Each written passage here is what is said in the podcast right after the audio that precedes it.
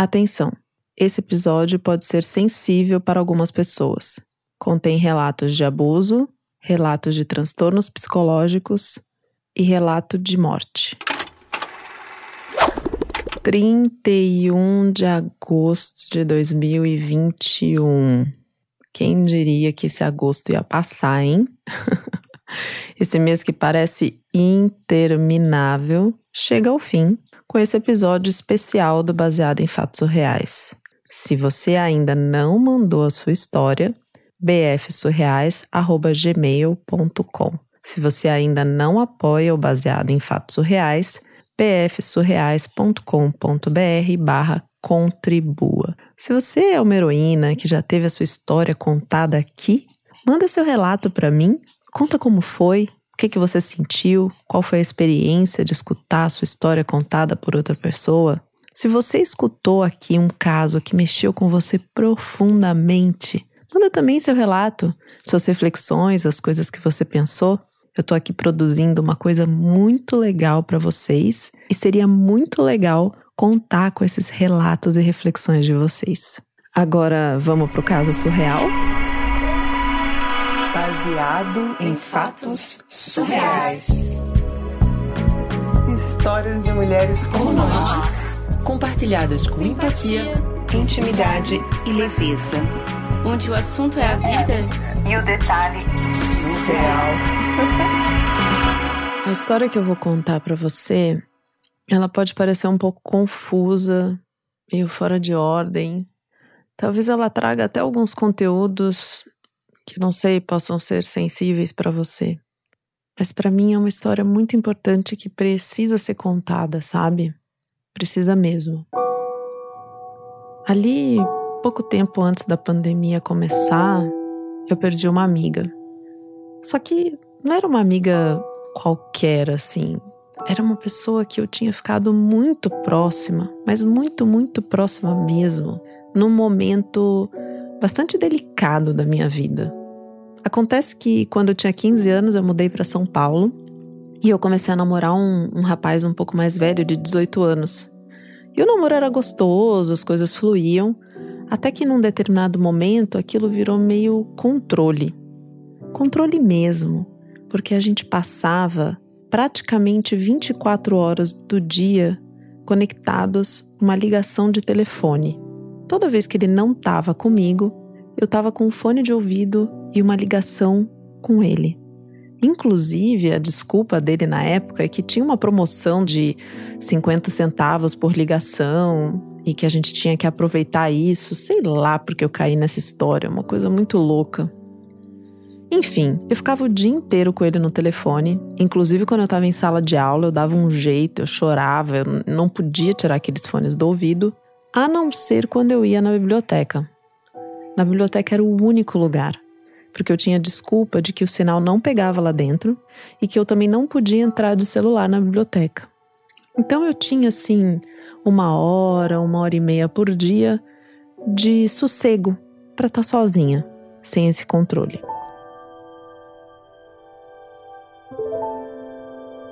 E foi nesse contexto que eu conheci essa minha amiga. E a gente se conheceu de um jeito muito sutil, assim. Ela trocava bilhetes comigo porque ela via que eu estava sempre meio abatida, com a carinha meio para baixo, que não estava me sentindo muito bem. E ela começou a deixar recadinhos. Isso fez com que a gente se aproximasse. Ela acabou me ajudando no término desse relacionamento, que inclusive teve até polícia no meio. E a gente passou a ser inseparáveis de um jeito muito bom a partir daí. Era uma coisa assim tão louca que quando a gente dava risada, às vezes as pessoas achavam que era a mesma pessoa, só que com notas diferentes, sabe? Do riso. Sei lá. Éramos inseparáveis. De um jeito bom, muito gostoso. E para mim, quando eu recebi a notícia do acidente dela, porque ela sofreu um acidente de carro, foi um choque muito grande. Muito grande.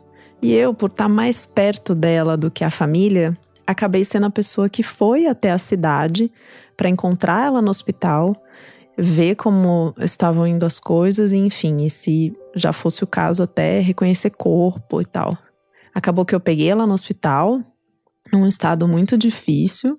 Eu nem vou entrar em muito detalhe aqui, porque eu sei que isso é, é delicado. E ela veio a óbito e eu tive que lidar com esse luto, né? Inclusive, meu companheiro na época foi comigo, depois voltou.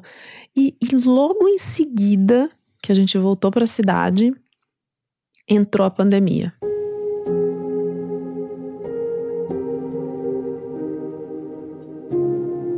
E com a pandemia, eu comecei a sei lá, a ficar muito paranoica com esse negócio de, de morte, de doença, com muito medo.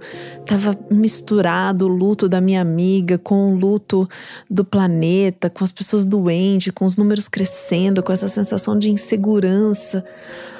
Ai, era um sufoco, era uma coisa tão grande, tão grande, tão grande. E ao mesmo tempo, eu não sei, eu, eu, eu, comecei a pesquisar coisas na internet e, e, e, descobri que, que tinham mulheres que ao longo da vida se descobriam autistas.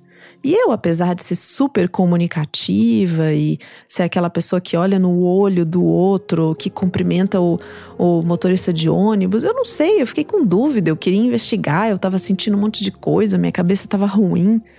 Eu cheguei até a falar com meu progenitor, eu gosto até de falar dele desse jeito, porque é isso que ele é, meu progenitor.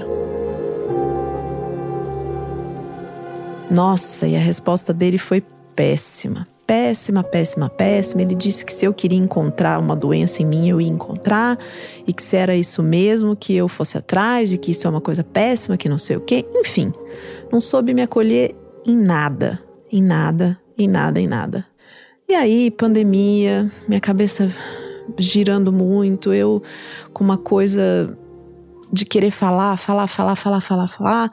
Eu, eu tinha dias que eu não parava de falar e eu falava que eu queria parar de falar e não conseguia. Enfim, um processo que eu percebia que eu estava cada vez mais indo para um buraco assim. Eu me via caindo nesse buraco, eu percebia que tinham lugares na parede desse buraco que eu poderia me agarrar e tentar subir, mas eu não tinha forças. Eu só me via caindo e a minha cabeça e o luto e todas as coisas acontecendo. Aí, eu e o meu companheiro decidimos nos mudar para casa de uns amigos de infância, para que a gente tivesse outras pessoas por perto e a gente se ajudasse. Período de pandemia, lockdown, todo mundo isolado. Fomos para casa desse meu amigo e eles cuidando de mim, porque a gente estava com medo de ir no hospital. A gente estava com medo de procurar ajuda. Afinal de contas, no hospital estavam todas aquelas pessoas sendo internadas por conta do coronavírus. Ai, a situação foi foi, foi degringolando, assim, foi ficando cada vez pior, cada vez pior. Eu tive surtos atrás de surtos até um momento em que não teve jeito e eles tiveram que me levar para o hospital. E foi uma coisa tão grave, mas tão grave, mas tão grave, que eu precisei tomar quatro injeções. Porque não foi uma, nem duas, nem três que conseguiu me acalmar naquele momento. Foi só na quarta injeção. E aí eu fiquei anestesiada, dopada. Fui levada para casa. Tenho a impressão de ter escutado coisas sendo ditas ali pelo meu progenitor e a mulher dele sobre o meu corpo, sobre quem eu sou, sobre como eu cheirava, coisas horríveis que, sinceramente, eu não sei dizer se são verdade, eu não sei dizer se foi tudo uma alucinação daquele momento, porque as lembranças dessa época são muito confusas, muito confusas mesmo. Eu só sei que eu fui para casa e eu passei meses de cama, quase que como eu posso dizer, num estado vegetativo. A minha mente ficava flutuando e eu cheguei até a esquecer que aquela minha amiga, aquela minha melhor amiga, havia morrido. Acho que foi um choque muito grande essas coisas terem acontecido juntas, sabe? Só que em algum momento eu me lembrei de quando a gente foi assistir um filme juntas. Um filme que conta a história do Vincent van Gogh, das cartas e da relação que ele tinha com o Theodore. E aí, nesse momento, quando essa lembrança veio na minha cabeça, eu me agarrei a essa lembrança. Junto com essa lembrança, Eu também passei dias e dias, enquanto estava na cama, ouvindo histórias de heroínas, histórias inspiradoras, histórias incríveis, que me motivaram. A lembrança do filme, a lembrança da minha amiga, a relação de amizade do Vincent van Gogh e do Theodore, e as heroínas, elas me salvaram. Porque quando eu escutava esse programa, eu pensava: se elas conseguiram, se elas passaram por todas essas coisas, eu também consigo. Eu também vou passar por isso. E assim, é desse jeito que eu chego e venho contar essa história para você. É muito difícil começar a contar uma história em áudio. Eu sei que você sabe disso. Mais difícil ainda quando é uma história que toca a gente desse jeito. Mas para mim era muito importante vir aqui e trazer o meu depoimento e falar o quanto esse programa transformou a minha vida e foi minha companhia nos últimos meses.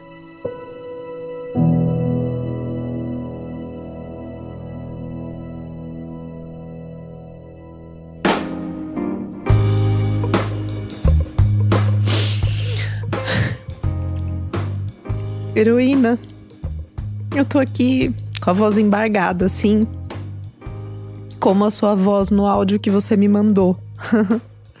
Foi tão lindo, tão lindo, tão lindo.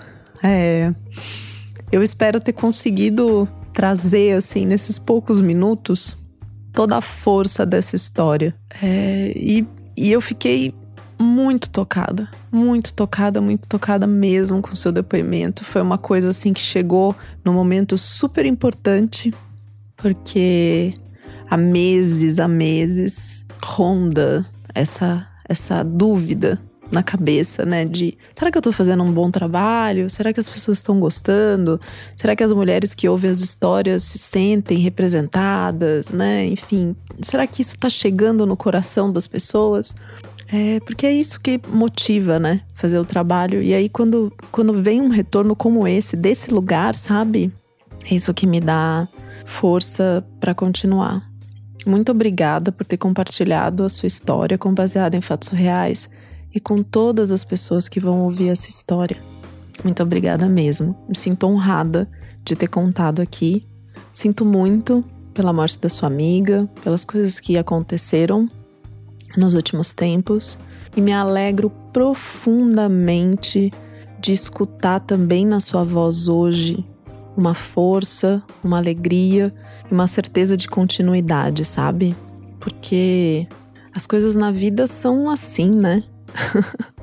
Elas sobem, descem, às vezes descem muito, né? Vão levam a gente para um buraco e depois sobem demais. Parece que a gente vai para um foguete no espaço. E a gente segue. Seguimos juntas. Muito obrigada. Muito obrigada a você que está aí do outro lado do radinho ouvindo esse podcast junto comigo. Mesmo que você tenha chegado agora, mesmo que você esteja aqui desde o começo, não importa, estamos todos juntos nessas histórias. Se você tem uma história para contar que você acha que é surreal, porque é isso que importa, manda para cá. Se você quer apoiar esse podcast, apoie esse podcast. Se você quer distribuir esse podcast, distribua. Ai, o importante é a gente continuar honrando as histórias dessas mulheres incríveis que passam aqui pelo Baseado em Fatos Surreais. Até o próximo caso surreal.